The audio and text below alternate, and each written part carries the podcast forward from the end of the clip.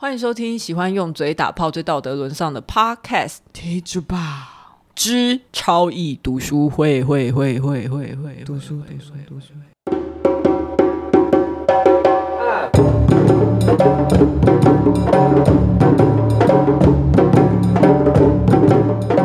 大家好，我是 Lori。我是佩，经过上一章生物学的摧残之后，我可以跟大家保证这一 章这一真章的是摧残哦，绝对是摧残。我连在剪的时候我都觉得好摧残、哦，很残忍的波 网，真的。里面讲太多，那边升职来升职去。那这一章的精神分析学的观点，我觉得有趣非常多。起码我这一次只有睡着两次，哎、我刚才觉得睡着两次。睡着想吃，因为很想要嘴舌。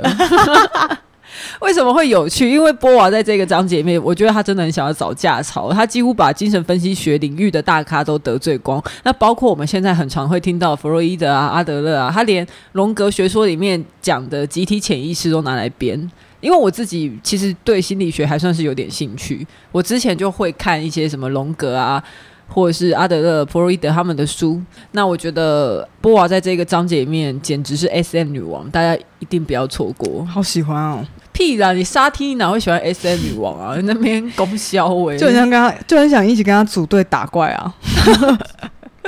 我们今天讲的是第二性的第一部《天生命定》里面第二章精神分析学的观点。那先来讲一下维基百科上面解释精神分析学的内涵，它有几个基本的原则，还有这个章节跟这个章节比较有关的，我们来念一下。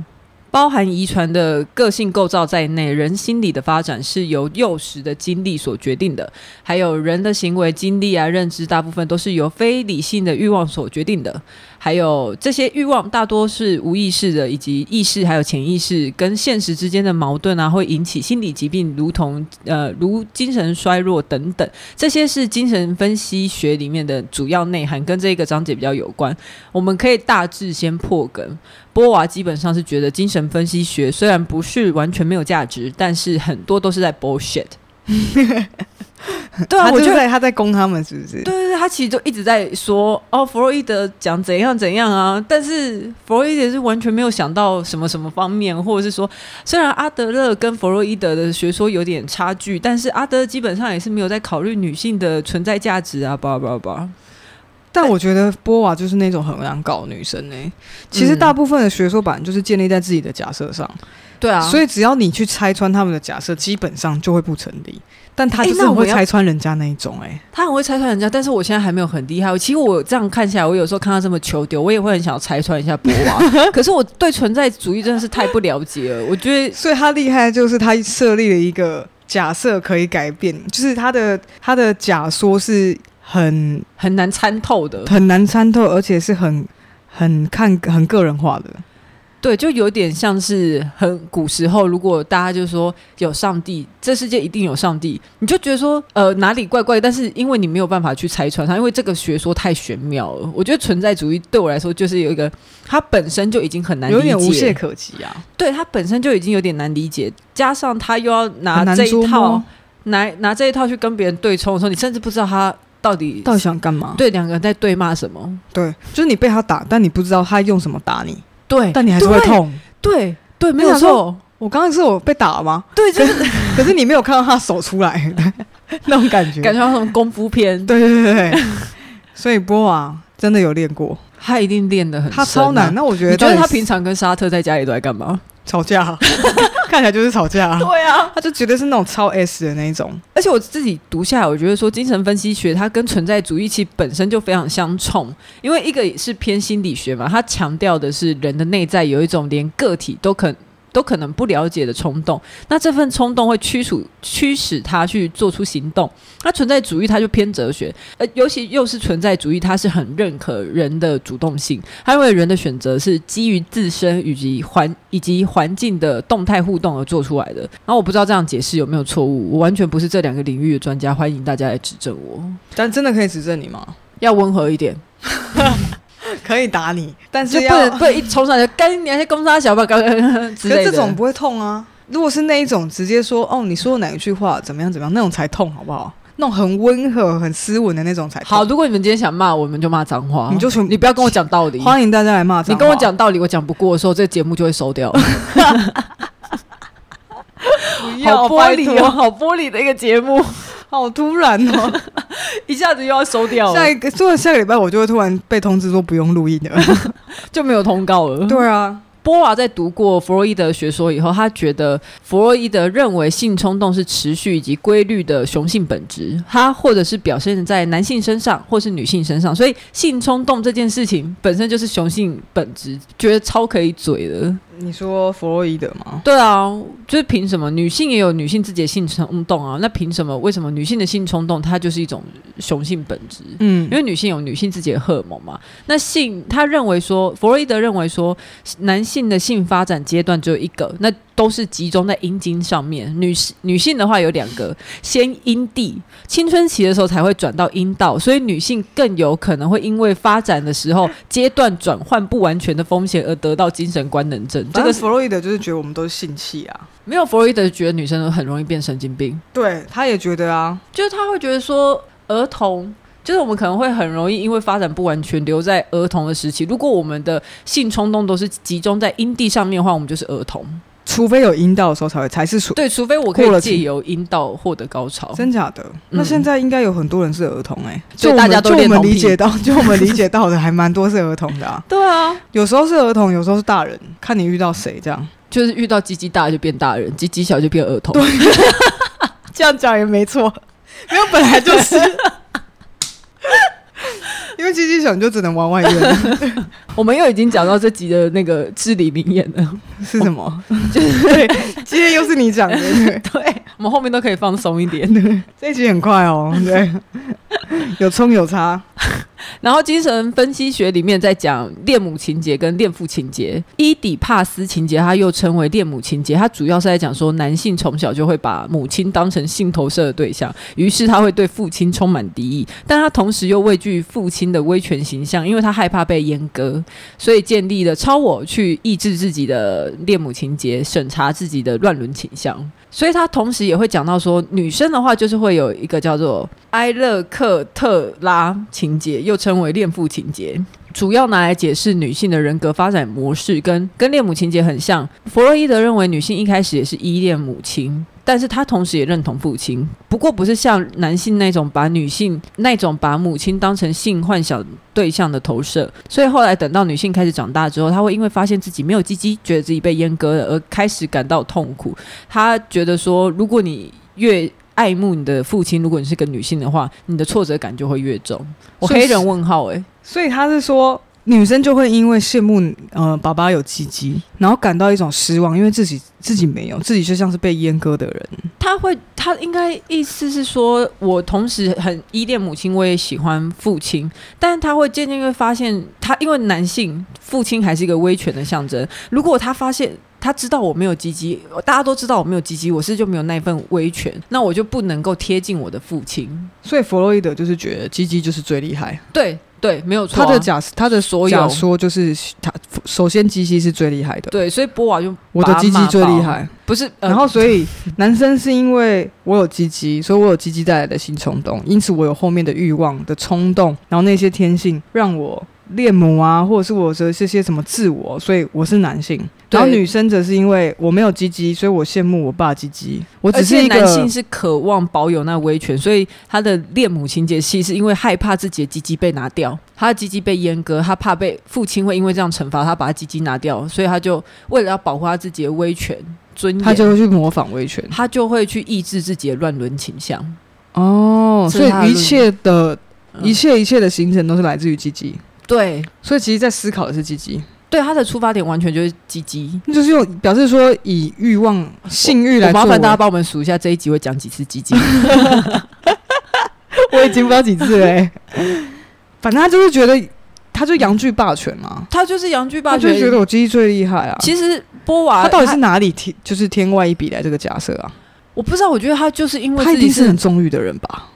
弗洛伊德，我觉得他一方面有一点点科学底子，但是他遇到他没有办法解释的事情的时他候，就到拿底鸡。鸡来解释，对，而且他的学说里面有一个很重要的东西，就是性冲动，就是性欲。他觉得性欲是驱使人去做出很多行为，嗯就是那是一个很重要的内在驱力之一个，我应在该是修唯一哦。我在修普通心理学的时候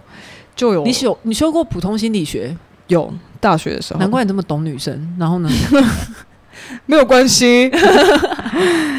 然后有其中这一段其实就是就有讨论到，然后因为但现在已经现代心理学其实已经有把这些历史的不同的学说有并在一起比较嘛，比如说等一下我们可能会讲到其他的大家，嗯，他很弗洛伊德半常被人诟病，就是因为他他太用性来解释这世界上的一切，而且他是把情感的体会跟性欲是混为一谈的。其实，因为我对我们个体会有不一样的呃情欲产生，那但是它不一定跟我们的性别有关系，有关系也有可能，也有可能没有关系，嗯嗯但是他全部把它混为一谈，而且把性欲奉为圭臬。所以反正我看完他这个人的一些这些这一些学说之后，我只觉得到底谁要跟他谈恋爱，他只在乎嗯，他很在乎欲望啊，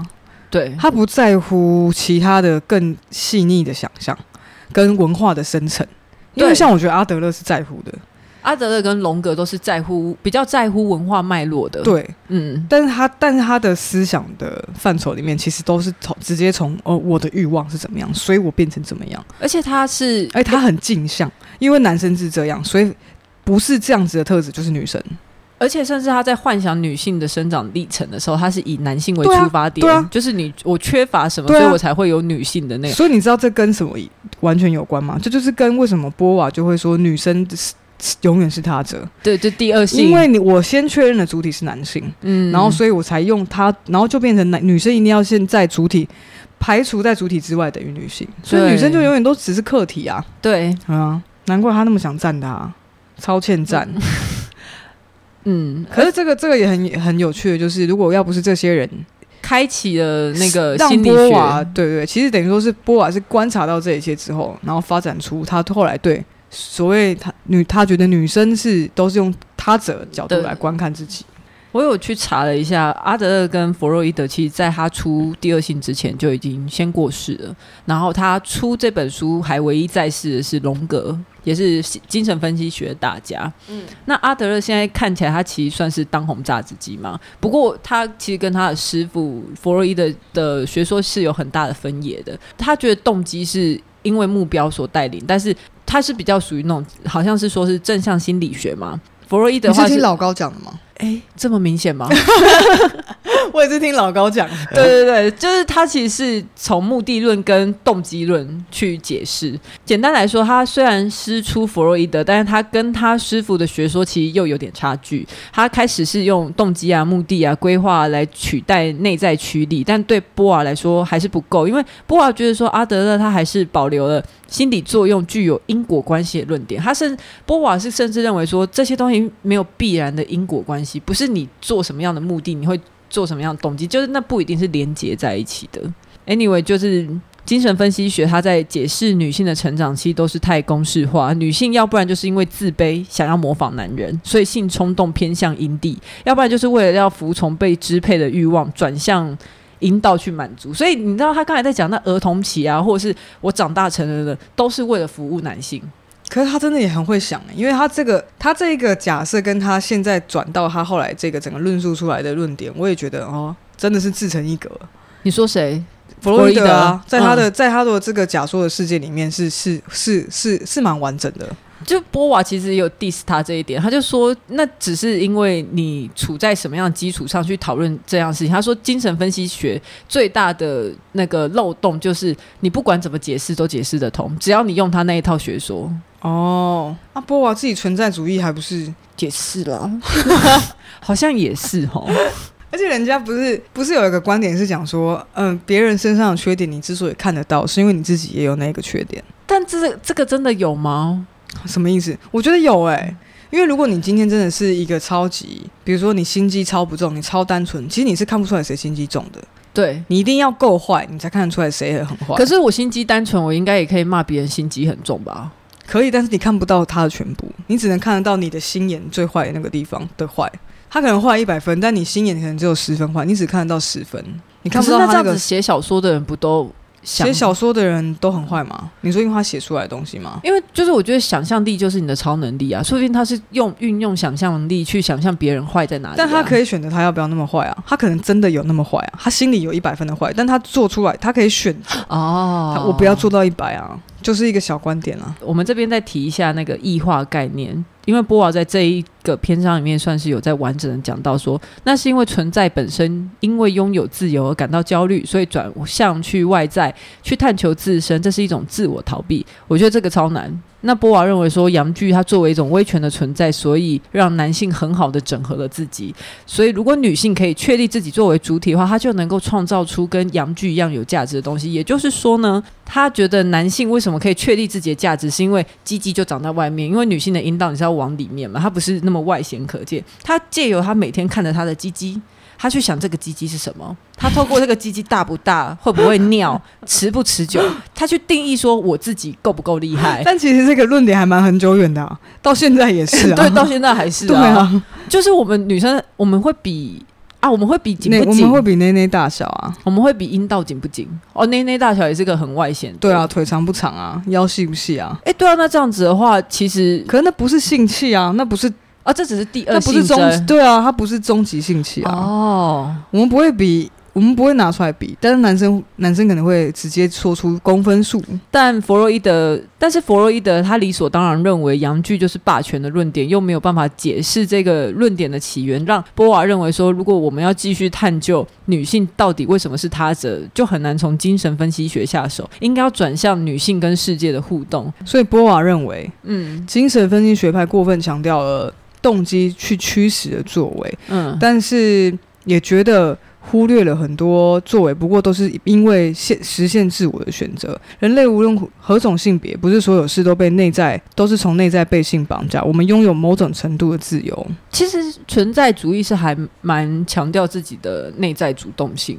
嗯，精神分析学派认为女性总是在女性化和男性化之间拉扯，但波娃则认为拉扯女性的是作为客体他者如何选择犹豫不决。所以波娃认为存在主义和分析精神分析学在这场论战里是同途殊归。就他们的解释方式不一样，就会让我们为什么要解，为什么要去探究这件事情嗯。的本质是完全出现歧义。我觉得得可这一章开始有比较有一点点感觉，对啊，我们聊的也就比是较觉开得心，就觉得哎呦波娃你就是要开始了，要开战了，要开始开摸了，因嗯因为为他又前面就是有点太干，因为前面也不知道，真的生物学的时候，我甚至不知道他是在干谁，但就是那些领域是我们真的好不熟悉的。他那个时候就只是在拆套子而已，就是有，你说你偷把套吗？就是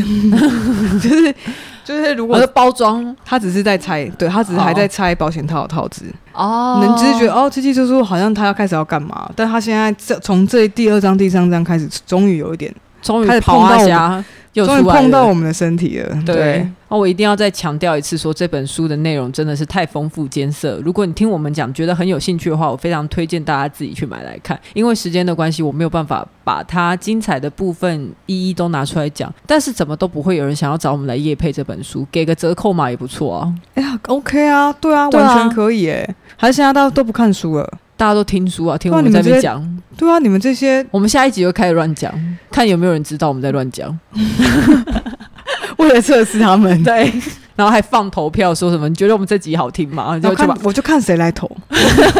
那喜欢超易读书会的话，请一定要给我们五星评价、订阅我们、追踪我们的 IG。更喜欢我们一点的话，也可以上 First Story 抖内我们。今天先这样，谢谢大家。啾啾，拜拜。